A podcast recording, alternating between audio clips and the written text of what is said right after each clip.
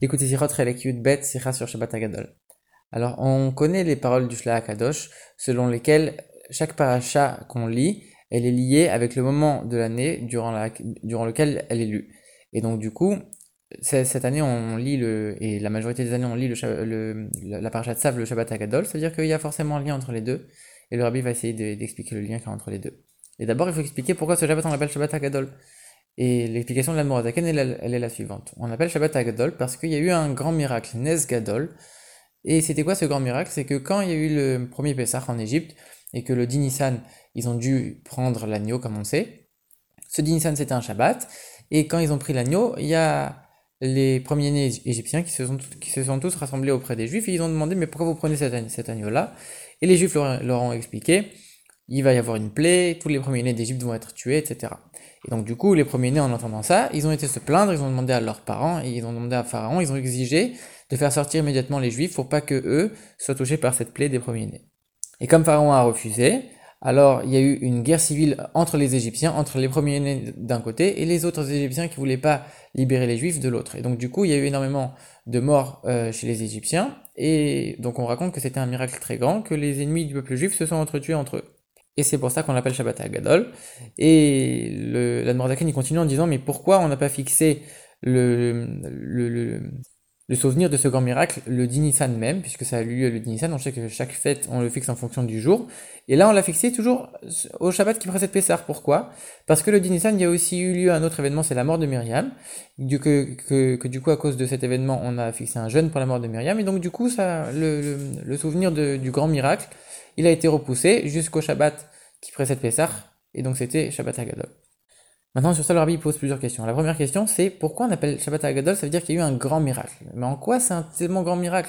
Au final, après cette guerre civile, les Juifs ils sont restés en Égypte, ils n'avaient toujours pas la possibilité de sortir, à tel point que, euh, Dieu il a eu besoin de, faire la dixième plaie, la plaie de la mort des premiers-nés. Donc a priori, il n'y a eu aucun bénéfice pour le peuple juif de cette guerre. Pourquoi on appelle ça un grand miracle? Deuxième question, pourquoi on, pourrait dire qu'on a repoussé la date à cause de, la, mort de Myriam? Alors on sait que la mort de Myriam a eu lieu 39 ans plus tard, et le rabbi dit, on, on part du principe que on a d'abord fixé ce jour en tant que souvenir de, ce miracle, et quand 39 ans plus tard il y a eu la mort de Myriam, à ce moment-là on a repoussé à une autre date et on a choisi Shabbat Hagadol, le Shabbat qui précède Pessah. Rabbi dit c'est pas étonnant, on voit que dans, plusieurs endroits on souligne l'importance des jeunes, et donc c'est pas étonnant, on voit qu'un jeune il peut même repousser Rosh Chodesh, alors que euh, normalement à Alpidine on n'a pas le droit de, de jeûner Rosh Chodesh, donc on voit que la force des jeunes, elle, elle, elle, est connue, donc c'est pas étonnant ici qu'on puisse repousser juste la coutume de se souvenir de ce grand miracle. Mais malgré tout, on voit que on a fixé le souvenir d'un événement à une autre date que le, que le jour où l'événement s'est déroulé, c'est-à-dire que c'est pas la date ou pas, ce ne sera pas chaque année la date durant laquelle ce grand miracle s'est déroulé. Et c'est quelque chose qui est très étonnant, on voit ça nulle part dans le calendrier juif. Et donc le rabbi explique, c'est quoi la grandeur de ce miracle? En vérité, on voit que dans chaque génération, le peuple juif a eu des ennemis, et dans chaque génération, il y a eu des victoires contre ses ennemis. C'est le texte qu'on dit dans la Haggadah, que dans chaque génération on a voulu nous, nous, exterminer, que les juifs ils ont toujours gagné parce que Dieu les a toujours sauvés. Et à chaque fois qu'il y avait qu'il y a eu des problèmes avec les ennemis, il y a eu plusieurs victoires, comme on l'a dit, que ce soit la mort des Égyptiens dans, la mer Rouge, que ce soit le miracle de Purim, de Hanouka.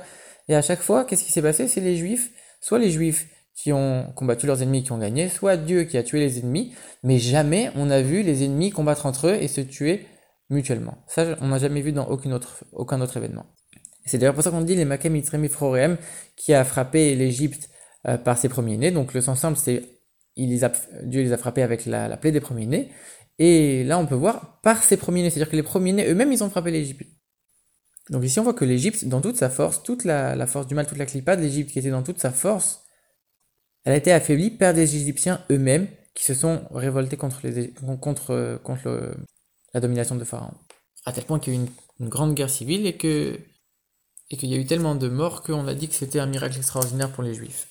Le rabbi, il explique qu'en vérité, ça, ça représente le fait de transformer l'obscurité en lumière.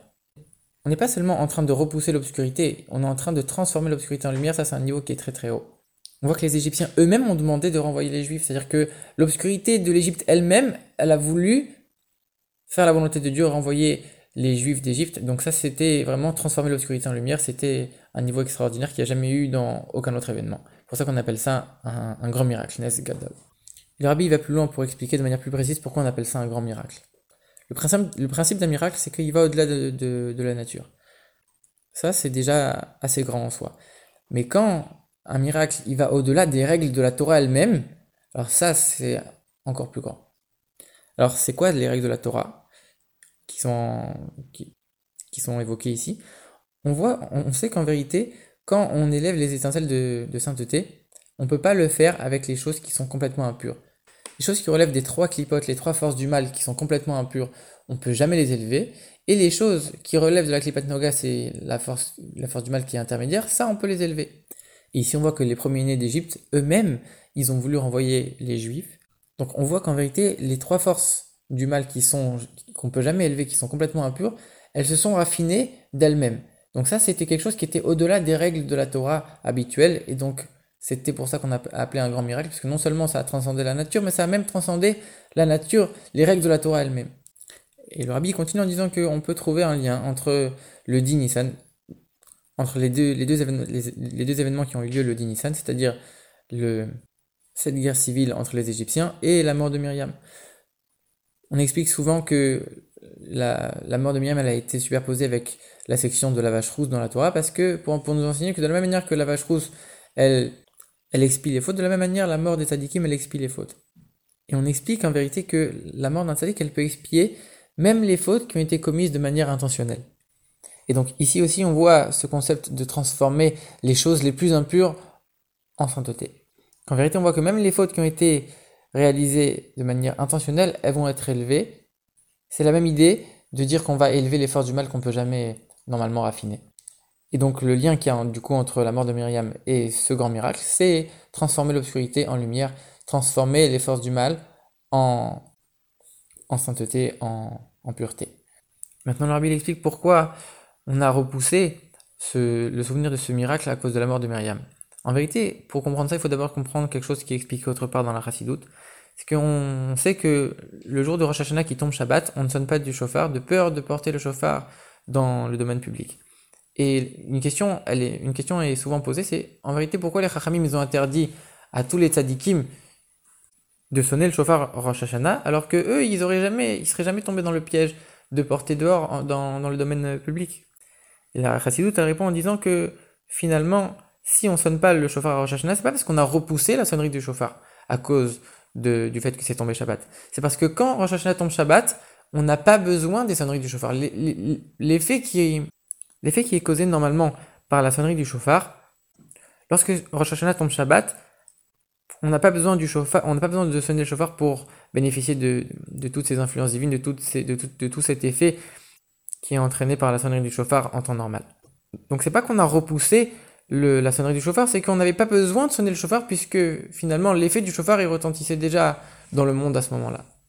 Donc on peut expliquer les choses dans le même esprit que le Dinissan, du fait qu'on commémore la mort de Myriam et que, comme on a dit, ça expie même les fautes qui sont qui ont été commises de manière volontaire. Donc ça, ça, rappelle toujours le, principe d'élever l'obscurité et de la transformer en lumière. Alors, du coup, on n'a pas besoin de rappeler aussi le, grand miracle avec la mort des premiers-nés, avec la guerre des premiers-nés, puisque de toute façon, c'est la même chose. Et donc, du coup, le souvenir, il se fait automatiquement de lui-même. Et donc, on n'a pas besoin de, de faire un souvenir ce jour-là en plus. Et donc c'est pas que ça aurait été repoussé, c'est que finalement c'est quelque chose qui n'est pas forcément utile. Maintenant le va expliquer la relation avec la paracha de Tzav, de la paracha de cette semaine. Dans la paracha de Tzav, on parle essentiellement des 7 jours d'inauguration du Mishkan. Et inauguration en hébreu, ça se dit miloui, milouim. Miloui en hébreu, ça veut dire rempli. Les 7 jours de remplissage, si on veut dire. Et cette idée, elle nous rappelle un autre concept qui est, qui est évoqué, c'est le fait que quand ma chère viendra, alors la lumière de la lune brillera autant que celle du soleil. C'est-à-dire que la Lune n'aura plus besoin de la lumière du Soleil pour pouvoir éclairer. La Lune, elle pourra briller par elle-même et avoir la même force que celle du Soleil. Et donc ça rappelle encore cette idée de transformer l'obscurité en lumière. Le rabbi, il ajoute même que le, mot tsav, le, le, titre de la paracha, le nom de la paracha, comme c'est expliqué dans Sanhedrin, il est souvent employé dans plein de versets pour, faire référence à l'idolâtrie. Et pourtant, on sait que quand il y a le mot tsav, ça fait toujours référence à ziruz miyad oledorot, c'est-à-dire qu'on nous demande de d'être empressé immédiatement, donc c'est un, ordre de Dieu qui va être valable immédiatement et qui pourra s'appliquer pour toujours. Donc d'un côté on mentionne l'idolâtrie, mais de l'autre côté on mentionne toujours l'empressement dans le service de Dieu, et donc c'est toujours cette idée de transformer l'obscurité en lumière. Et dans le service de Dieu, ça représente quoi? Ça représente bien sûr le travail de la tchouva, parce qu'on sait que quand on fait tchouva, même les fautes qu'on a commises de manière intentionnelle, elles sont aussi élevées et transformées en sainteté. Donc c'est exactement le même principe, c'est l'idée commune entre Tzav, Shabbat Agadol et la mort de Myriam avec le Dinissan.